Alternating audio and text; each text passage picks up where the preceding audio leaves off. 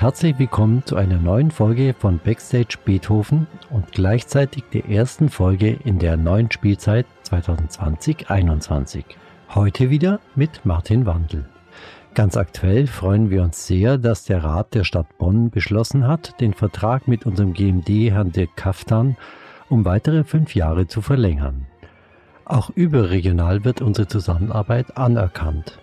Für unsere CD-Einspielung des Egmont von Beethoven, die Sie übrigens im Hintergrund hören können, erhalten wir den Deutschen Klassikpreis 2020.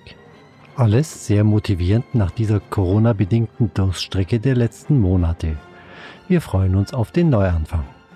Das Thema Neuanfang ist auch Thema mit meinem heutigen Gast, dem Bratschisten Engin Lössel. Wir unterhalten uns über den Start ins Berufsleben in einem professionellen Orchester, über die Bewerbung, über das sogenannte Probespiel und die sich daran anschließende Probezeit. Viel Spaß beim Zuhören. Ja, schön, dass das geklappt hat, dass wir uns am Ende von unseren Ferien nochmal treffen, beziehungsweise in der Kurzarbeit. Ferien sind vorbei und wir beginnen gleich wieder mit der Kurzarbeit, aber die ist ja zum Glück auch bald zu Ende. Stimmt. Ich wollte mit dir über ein Thema reden, das äh, jeder Orchestermusiker mal in Anführungsstrichlein durchmachen muss, über wie man in ein Orchester reinkommt, über mhm. das sogenannte Probespiel. Und alles, was damit zusammenhängt, also sprich, wo, wo und wie man sich bewirbt, mhm. was man da vorbereiten muss, wie man sich vorbereitet und dann letztlich natürlich auch die extrem unangenehme äh, Situation des mhm. Probespiels selber.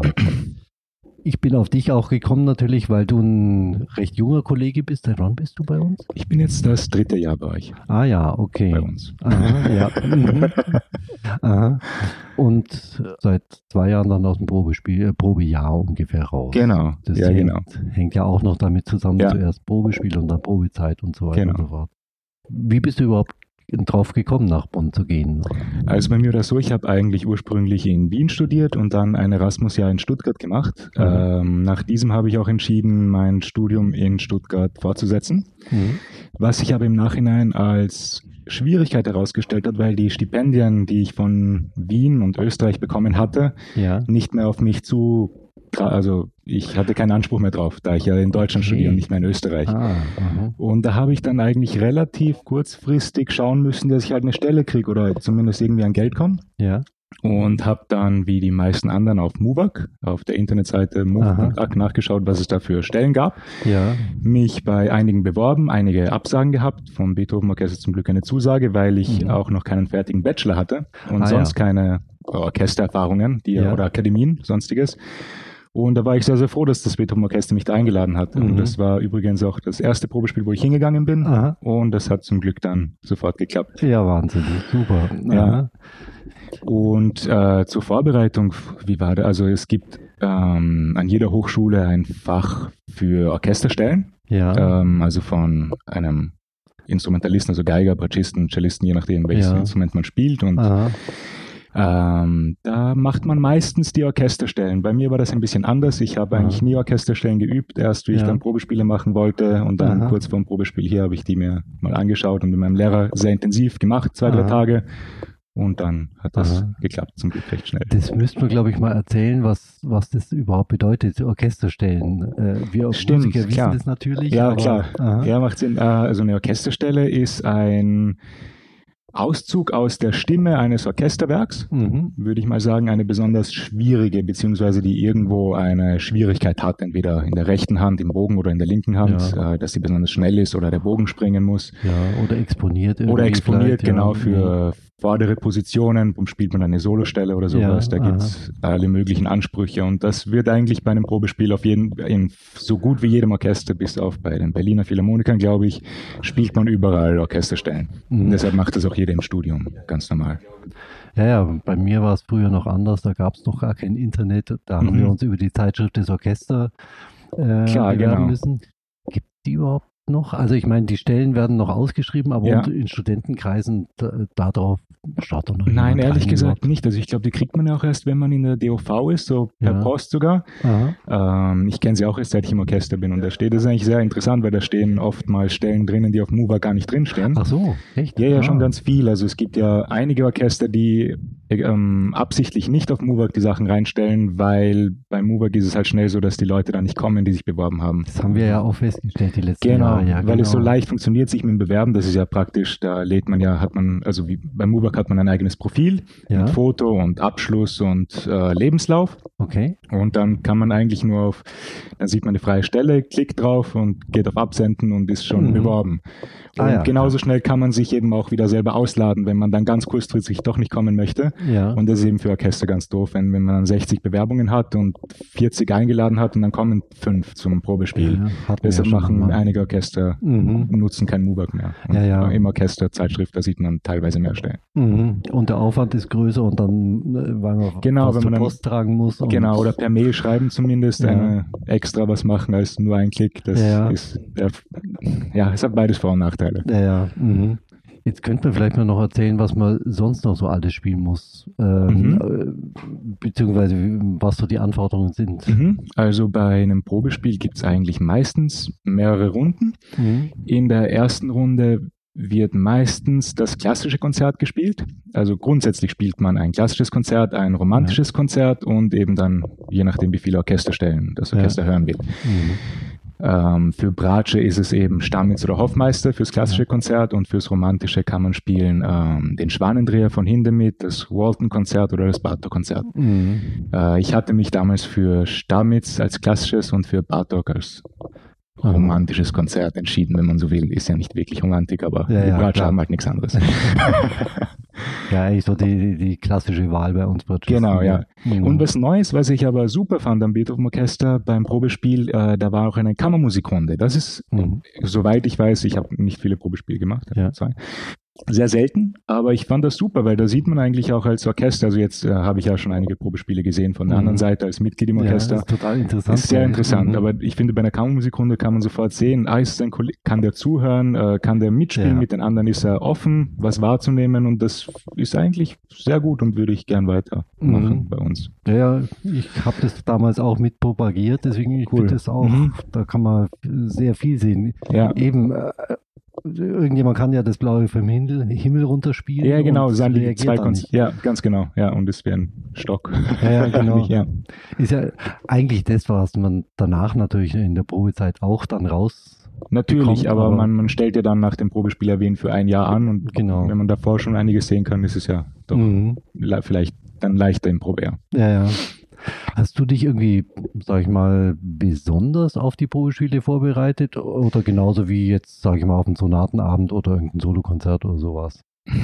Also ähm, es gab zum Glück eine Woche, bevor das Probespiel in Bonn war, ein Probespieltraining an der Hochschule in Stuttgart. Das Okay. gibt es nämlich auch manchmal. Da, sind, da sitzen dann im Stuttgart waren das paar, paar Musiker vom Funk Mhm. und Professoren an der Hochschule, die dann Ja. da sitzen und dann sp- spielt man seine Stellen vor und dann kriegt man Feedback von denen. Das war sehr hilfreich, einfach auch mal, Mhm. wie, wie schon gesagt, ich habe ja nie davor Stellen geübt, Ja. um die zumindest da mal öffentlich vorzuspielen, weil bei Mhm. einem Klassenabend spielt man ja auch keine Orchesterstellen, weil Ja, das ja, ist genau. recht langweilig. Mhm. So, aber das, ja, das war meine Vorbereitung aufs Aha. Probespiel. Mein Stammitzkonzert und Bartok-Konzert hatte ich schon in meinem Studium mehrere Ja. Male gespielt. Das Mhm.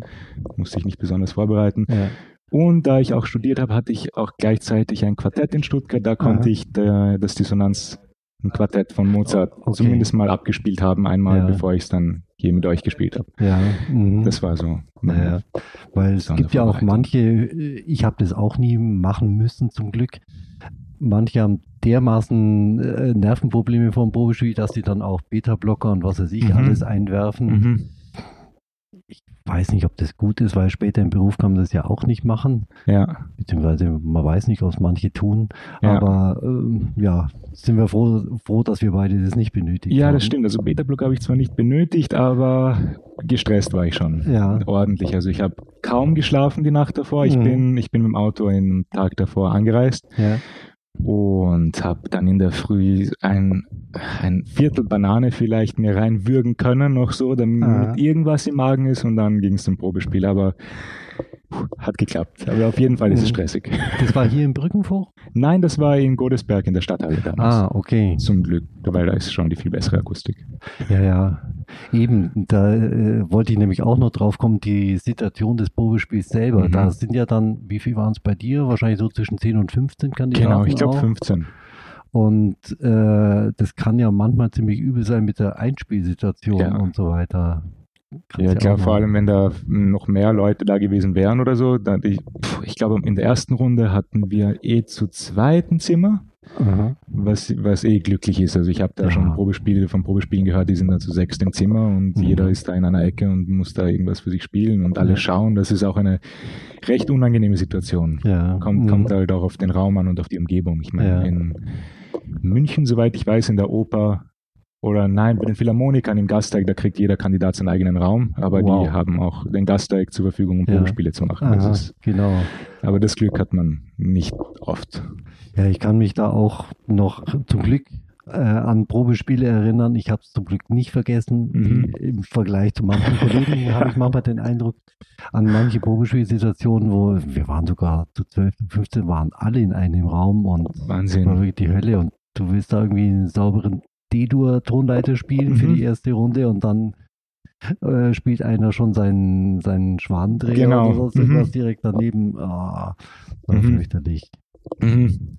Und wie war das bei dir mit der Klavierbegleitung? Hast du selber jemanden mitgebracht? Weil Nein. das ist ja auch sowas, was Stimmt, ja durcheinander bringen kann. Auf jeden Fall, ja, das, man, man kann das machen. Ich glaube, ich bei jedem Probespiel kann man seinen eigenen Korrepetitor mitnehmen. Soweit ja. ich weiß und was ich auch hier gesehen habe, wird das nicht besonders auf den Anspruch genommen, außer man ja. ist zufällig verheiratet mit ja. einer Pianistin mhm. oder so.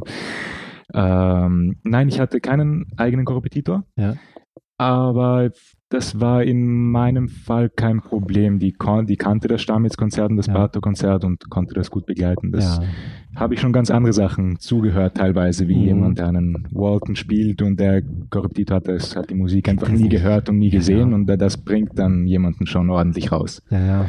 Aber nein, ich hatte da, zum, ich hatte da Glück und mhm. das hat reibungslos funktioniert. Ja, und jetzt noch zu den Orchesterstellen, ähm, wird er differenziert zwischen Solo und Tutti-Stellen? Das könnte man vielleicht auch noch erzählen. Mhm. Äh, ja, wann man den Solostellen überhaupt spielen braucht und so weiter und so mhm. fort. Also Solostellen werden eigentlich immer gefragt bei Probespielen für Funktionsstellen, mhm. also für von der Bratschengruppe aus gesehen äh, Solo-Bratsche, Stellvertreter oder Vorspieler ja. oder bei den Geigen für Konzertmeister etc. Aha.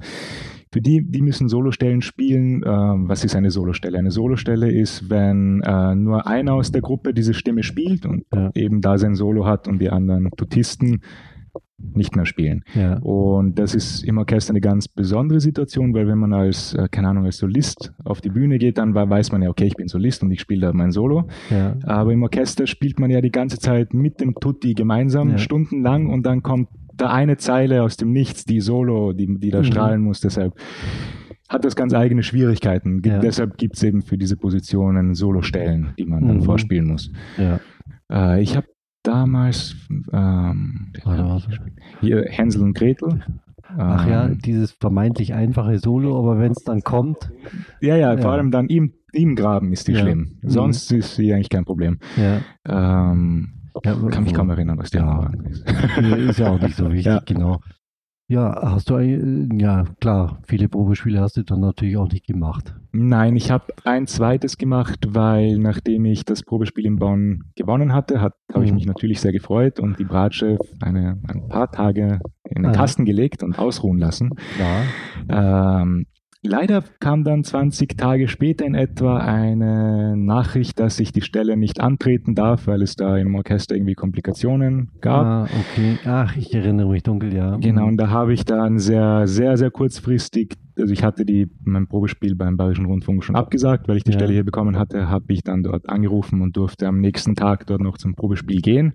Ah. Nett, das war sehr nett von denen, obwohl ich abgesagt hatte und bin da sehr weit gekommen und habe da auch dann bei denen aushelfen dürfen, einige Projekte, Aha. was mir was mich finanziell aus der Notlage gerettet hat damals, ja. muss ich sagen. Aber zum Glück durfte ich dann schon im November beim Beethoven Orchester anfangen und dann mhm, ja. hat das gut funktioniert. Okay. Aber das waren die beiden Probespiele, ja, die ich gemacht habe. Hey, da geht es dir gut. Es gibt ja manche, die machen 20, 30, 40 Probespiele. Die Leute tun mir wahnsinnig ist, leid. Ja, es ist furchtbar. Ich mhm. kenne hervorragende, hervorragende Geiger, die Probespiel, Probespiel, Probespiel machen, eins nach dem anderen, schon ja. über Jahre und es klappt dann da mit einem Zeitvertrag, da mit einem Zeitvertrag, aber mhm. die feste Stelle irgendwie nicht. Mhm. Wo die toll spielen, aber wie du auch gesagt hast, ist dann die Nerven, die Konkurrenz, das ist ja auch Glückssache, wer da ist. Wenn da wer toller kommt, auch, ja, es, es ist sehr schwer. Vor allem traue ich mich noch zu sagen, ist es vielleicht für Bratschisten noch ein bisschen einfacher als für Geiger oder ja, Cellisten. Ja, viel mehr, ja. Und auch bei den Bläsern ist es ja schlimm, da gibt es ja so wenig Stellen und schon ja. viele Bläser. Aha. Aber es ist auf jeden Fall ein enormer Druck. Und ja. das, wie ich auch bei anderen Freunden sehe, wenn die zu Probespielen fahren, die, da kennt man sich dann auch teilweise. Wenn man schon ein paar gemacht hat, dann sieht man sich immer wieder, weil es sind ja die Stellen, die halt frei sind, auf ja, wo alle genau. hingehen. Ging mir damals auch so. Ich habe vielleicht, ich glaube, fünf Probespiele oder sowas gemacht. Mhm. Ich kannte da auch mindestens die Hälfte von den Leuten, ja. jeweils, die da waren. Mhm. Ja, ist lustig, oder? Vielleicht könnte man noch erzählen, wie es danach dann weitergeht. Nach nach mhm. dem Probespiel. Man fängt also an mhm. im November ja. und dann gibt es die Probezeit. Genau, ja, also da ist man ein Jahr, also meistens ist das Probejahr ein Jahr, mhm. die Probezeit ein Jahr. Ja. Ja, da spielt man möglichst mit allen Kollegen gemeinsam am Pult und mhm. erhält dann zweimal Feedback. Mhm. Also einmal relativ am Anfang und einmal gegen Schluss. Ja ähm, wie das passt, also mit dem Sitzen und den Blättern. Und da gibt es ja ganz viele Dinge, auf die, ja. äh, auf, auf, die man schaut als Orchestermusiker, Aha. wie der neue Kollege das alles macht. Ja. Und dafür ist das Probejahr da. Also es ist selbstverständlich einer Seite vom Orchester aus, um zu schauen, ob der neue Kandidat in Frage kommt, um eine ja. Festanstellung zu kriegen. Aber ich finde auch, ist es eine Probezeit für den Kandidaten, um zu sehen, fühle ich mich in diesem, in diesem Klangkörper wohl und ja. will ich da bleiben meine, eigentlich ist es schon vom Orchester, weil jeder ist froh, Klar. wenn er die Stelle dann kriegt. Mhm. Aber ja, dafür ist die Probezeit da, einfach um sich gegenseitig kennenzulernen und zu Aha. schauen, ob das langfristig passt und ob man sich vorstellen kann, die nächsten 20 Jahre mit diesem Kollegen weiterhin zu spielen. Ja, ja. Daher ist es schon auf jeden Fall sinnvoll, dass es das gibt. Mhm. Ob ein Jahr notwendig ist, kann man diskutieren, aber es ja. ist halt so. Ja. Noch. Gibt ja auch manchmal, dass auch früher abgestimmt wird genau. und manchmal wird ja, auch verlängert, sogar stimmt. im Extremfall und so weiter. Da werden eigentlich so die Sachen festgestellt, die wir in der Bartschen-Gruppe sogar durch die Kammermusikrunde ein bisschen mit abgedeckt haben. Genau. Deswegen finde ich es auch gut, dass wir die machen. Ja, ja, total. Genau, eben das Zusammenspielen und am Pult ja. reagiert er, hört er, schaut er auf den Dirigenten, mhm. so ist er einfach bereit, was aufzunehmen und oder ja. ist er so zu in seinen Noten und spielt dann nur, ja, was, was da steht. Eben, selbst wenn einer, was weiß ich, äh, die verkaufte Braut äh, zehn Ticks schneller spielen kann als alle anderen, wenn das nicht zusammenspielt. Genau, ja, weil er kann es ja nur in dem Tempo, gibt's ja, gibt's ja alles. Ja, genau. Äh, fällt dir noch was ein, was man noch Interessantes zum Probespiel oder zum Beginn des Berufslebens, sage ich mal, erzählen könnte? Es ist eine sehr spannende Zeit, das ist so der, der Übergang. Ich meine, ich studiere ja immer noch. Ich, ah, ich habe ja, ja die ja. Stelle angefangen und ähm, mein Studium dann nicht abgebrochen, sondern pausiert Aha. und mache es jetzt gerade fertig. Also im Februar werde ich hoffentlich dann fertig mit meinem ja. Bachelor. Aber es ist schon sehr, sehr interessant, so der, Einstieg dann ins Berufsleben, wenn man so die ganze Zeit ja. Student war und dann jetzt in meinem Fall eben auch. Ich habe ja schon eine Stelle und mache dann die Nebenfächer mit den 19-jährigen mhm. jungen Studenten und das ist ganz, ganz lustig, dieser Übergang. Aber es ändert sich eigentlich nicht wirklich was, ja. wenn ich ehrlich bin. Ist, man steht dann, man, ja gut, man kriegt mehr Geld und alles natürlich, ja, aber mhm. man macht Musik mit Leuten und hat Spaß. Und ja. Fragen die anderen, die jungen Studenten dann auch viel, wie das so ist und lassen sich beraten von dir ein bisschen? Nein, kaum. Ich glaube, die schauen komisch und denken sich, wer ist denn dieser alte Typ, der da mit uns da sitzt? ich sitze doch meistens in der Ecke und schaue mir, beziehungsweise jetzt wegen Corona ja, ja. habe ich alles eigentlich von zu Hause aus gemacht. Über ah, ja, klar. Das ist jetzt zurzeit ist sowieso alles genau. anders. Ja, genau. Naja, hoffen wir mal, dass es bald wieder in normales Fahrwasser geht. Aber mhm. ich bin da ehrlich gesagt skeptisch, dass das jetzt, Ich leider auch. Jetzt kommt der Winter, da wird es vielleicht wieder hochgehen und hm. mhm.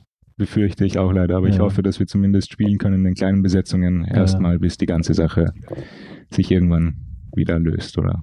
Ja, das so. Jahresprogramm für diese Spielzeit haben sie, hat Herr Kafter mit unserem Büro, glaube ich, ziemlich clever ja, angelegt. Unfassbar, muss ich dazu sagen. In ja. was für einer kurzen Zeit, also ja. Herr Kaftan das dann einfach dann auf die Reihe kriegt, also so ein riesiges Programm über ein Jahr, in so kurze Zeit aus dem Boden stammt. Ich meine, das normalerweise, ich weiß, da kennst du dich sicher besser aus als ich, aber ich denke, die Chefdirigenten fangen wahrscheinlich schon in dem Jahr, wo sie, also ein Jahr davor an zu planen ja, und nicht erst im Sommer, zwei Monate davor mit diesen Besetzungen. Ja, ja. Unglaubliche Leistung. Ja, also. Und dass es auch so flexibel gestaltet ist, wenn es wieder einbricht, dass genau. man reagieren kann und genau, weniger spielt oder auch mehr theoretisch soll es besser werden oder mhm. ja. Naja, sind wir froh, dass ja, wir so einen Chef haben. Genau. Okay, dann vielen Dank. Danke, Martin. Hoffentlich sehen wir uns bald mal im Graben oder auf der Bühne. Ich hoffe auch. Vielen Dank. Ja, vielen Dank nochmal an Engine. Wenn man schon länger als Orchestermusiker arbeitet, vergisst man leicht, wie gnadenlos so ein Probespiel ist und auch wie nervenaufreibend das Probejahr sein kann. Aber wahrscheinlich ist dieser harte Auswahlprozess nötig, um in stressigen Situationen im Musikeralltag wie Konzerten, CDs oder im schlimmsten Fall sogar Live-Mitschnitten die Nerven zu bewahren. Diesmal möchte ich zum Abschluss Werbung in eigener Sache für unser Orchester machen. Schauen Sie auf unserer Homepage www.beethoven-orchester.de vorbei. Dort können Sie das Programm für das kommende Jahr bzw. für die kommende Spielzeit herunterladen. Und wer Engine und mich gemeinsam in einem Kammerkonzert erleben möchte, kann dies am 7. Dezember 2020 tun. Wir spielen dann im Beethovenhaus Werke von Beethoven und Ries. Wie üblich finden Sie die Links auch in den Show Notes. Vielen Dank fürs Zuhören und bis zum nächsten Mal.